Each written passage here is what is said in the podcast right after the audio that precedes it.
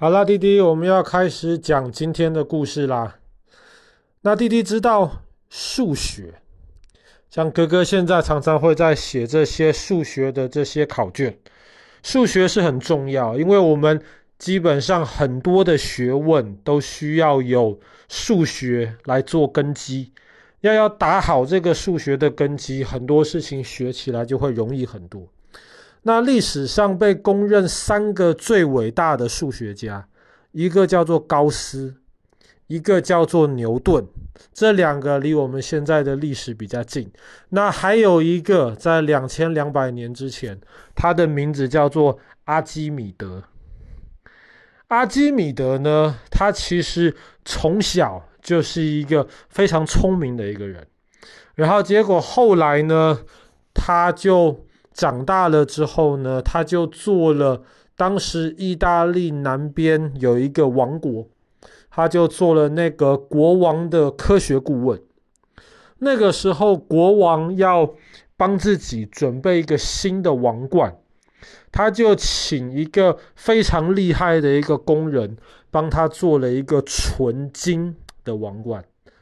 这个王冠。做得很漂亮，而且是纯金的。那么金是一种很重的一种金属，所以拿在手上沉甸甸的。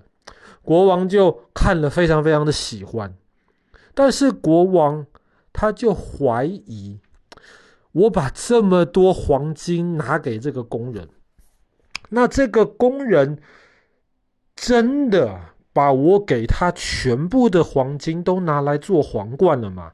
还是他会不会把其中的一些黄金偷走，然后这个皇冠外面看起来是金的，可是可能里面是用银做的，不是纯金，只有外面镀一层金，让我以为这个王冠是纯金的呢？那么国王当他开始有这个怀疑的时候，他就睡不着觉，吃不下饭，他就把阿基米德请过来。把自己的烦恼告诉他，问阿基米德有没有好办法可以解决这个问题。那么这个皇冠很贵重啊，所以阿基米德他不可以破坏这个皇冠。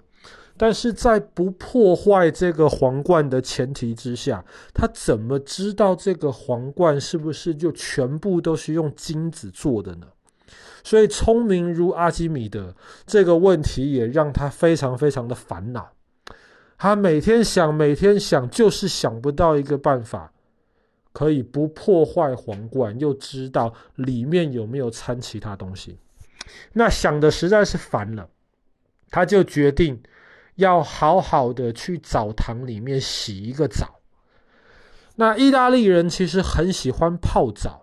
在以前意大利的那个时候呢，有很多这种公共泡澡的地方，那么在里面就会澡堂就会放着满满的这个水，然后阿基米德在到了澡堂里面就把衣服脱掉，坐在水里面。可是当阿基米德坐下去的时候，他忽然意识到两件事情。第一件事情就是，当他坐进装满很多水的大浴缸的时候，有一些水流出来了。第二个事情就是，当他坐进装满水的浴缸的时候，他忽然觉得自己的体重变轻了。这个时候，阿基米德忽然就很兴奋，大喊：“Eureka! Eureka!” Eureka 的意思就是我找到答案了，我找到答案了。那么在澡堂的这个经验给了阿基米德灵感，阿基米德在那个时候就想到了一个办法，是什么办法呢？今天如果这一个皇冠全部都是用金子做的。金子，爸爸刚刚说了，是一个很重很重的一种元素。那么，当把这个金子做的皇冠放进装满水的一个盆子里面的时候，会有一些水溢出来。阿基米德就发现了，溢出来多少水取决于那个皇冠多大，皇冠越大，溢出来的水就越多。那么，如果今天我们再做一个皇冠，这个皇冠不用金子做，这个皇冠是用银子做。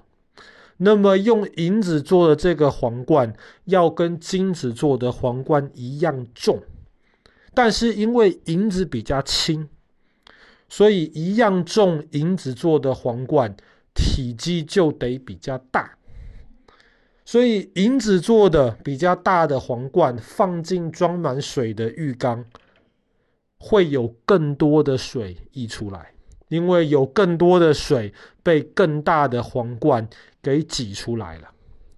那么，如果国王的皇冠是用纯金做的，它就会溢出这么多水；如果国王的皇冠金子里面有掺一些，银子的话，那么它溢出来的水就会比纯金做的皇冠更多。所以只要看皇冠溢出来多少水，跟纯金的比较一下，阿基米德就知道这个皇冠到底是不是纯金的了。所以当他做了这个实验之后，发现国王怀疑的果然是正确的。这个皇冠溢出来的水比纯金的更多，代表这个皇冠里面绝对有掺杂一些比金子还轻的东西。后来国王就非常非常的生气，国王就严重的惩罚了那一个做皇冠的工人。但是故事还没完，阿基米德。不只是发现了这个办法而已，这个办法还让他想到了另一个更重要的一个问题，就是当阿基米德坐进那个放满水的浴缸的时候，有一瞬间他觉得他体重好像变轻了，就像我们今天如果进到游泳池里面去，我们也会觉得好像在里面我们比较轻，为什么呢？因为水有。对于这个放进水里的这个物体，会有浮力。阿基米德发现了浮力。那么，浮力这个东西，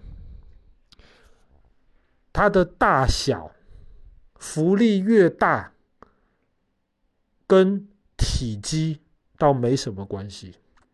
浮力越大，就代表放进去的这个东西，它。能够溢出来的这个水越大，所以当一个皇冠放进装满水的这个东西之后呢，它会溢出来很多水。溢出来水的这个重量，就是给皇冠的这个浮力。所以一个是跟体积有关系，可是另一个。是跟重量有关系，浮力就等于皇冠放进去之后溢出来水的这个重量。所以，当一个东西放进去的时候，放进到装满很多水的这个盆子里面的时候，如果一样重量的金子皇冠放进去，溢出来的水没有那么多，所以呢，浮力。没有那么大，可是，一样重量的银子皇冠放到水里面去，溢出来的水更多，所以就代表这个水给银子皇冠的浮力就更大。当阿基米德想到这一层的时候，他就知道为什么船放在水里面不会沉了。滴滴看过一些船船，比方说，我们知道有一种很大的船船叫做航空母舰。航空母舰又大又重，可是为什么放到海里面去不会沉呢？因为航空母舰虽然很重，没有错。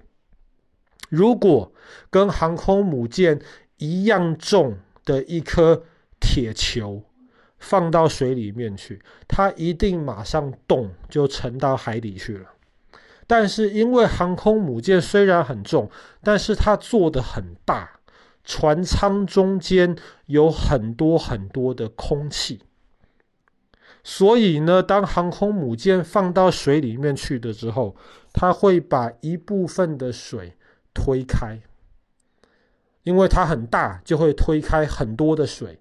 那么这些推开的水的重量，就是水给航空母舰的这个浮力。那么只要推开的水的这个重量，超过航空母舰本身的重量，那么航空母舰基本上就不会沉到水里面去了。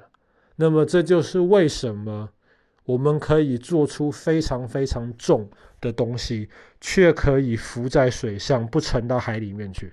当然，在阿基米德之前，其实有非常非常多人，特别我们之前在讲南太平洋的故事的时候。很多平很多人当时就发现了可以用木头做船船航行到很远的地方去，但是在阿基米德发现这个浮力的原理之后，大家才能够建造更大、更重、更坚固的船航行到更远的地方去。那当然，除了这些之外，阿基米德还发现了很多很重要的东西，比方说杠杆原理。但是这个东西我们今天就先不提了。好了，那么我们今天的故事就讲到这边。两千两百年之前，被认为是人类有史以来最聪明的几个数学家之一，阿基米德发现了这个浮力原理。